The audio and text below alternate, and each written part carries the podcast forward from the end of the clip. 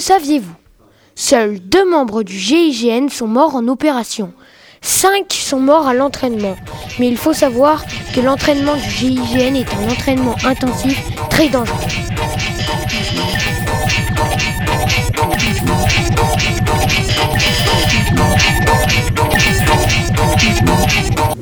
C'est inadmissible. Ça fait six épisodes de Radio Bayard que nous n'avons pas parlé de notre école. Alors, nous allons enfin vous en parler. Tenez, les 180 ans de Bayard sera fêté le 20 juin prochain. Merci, c'était un effort de Radio Bayard. C'est- pas souvent. Voici un flash spécial info du siècle.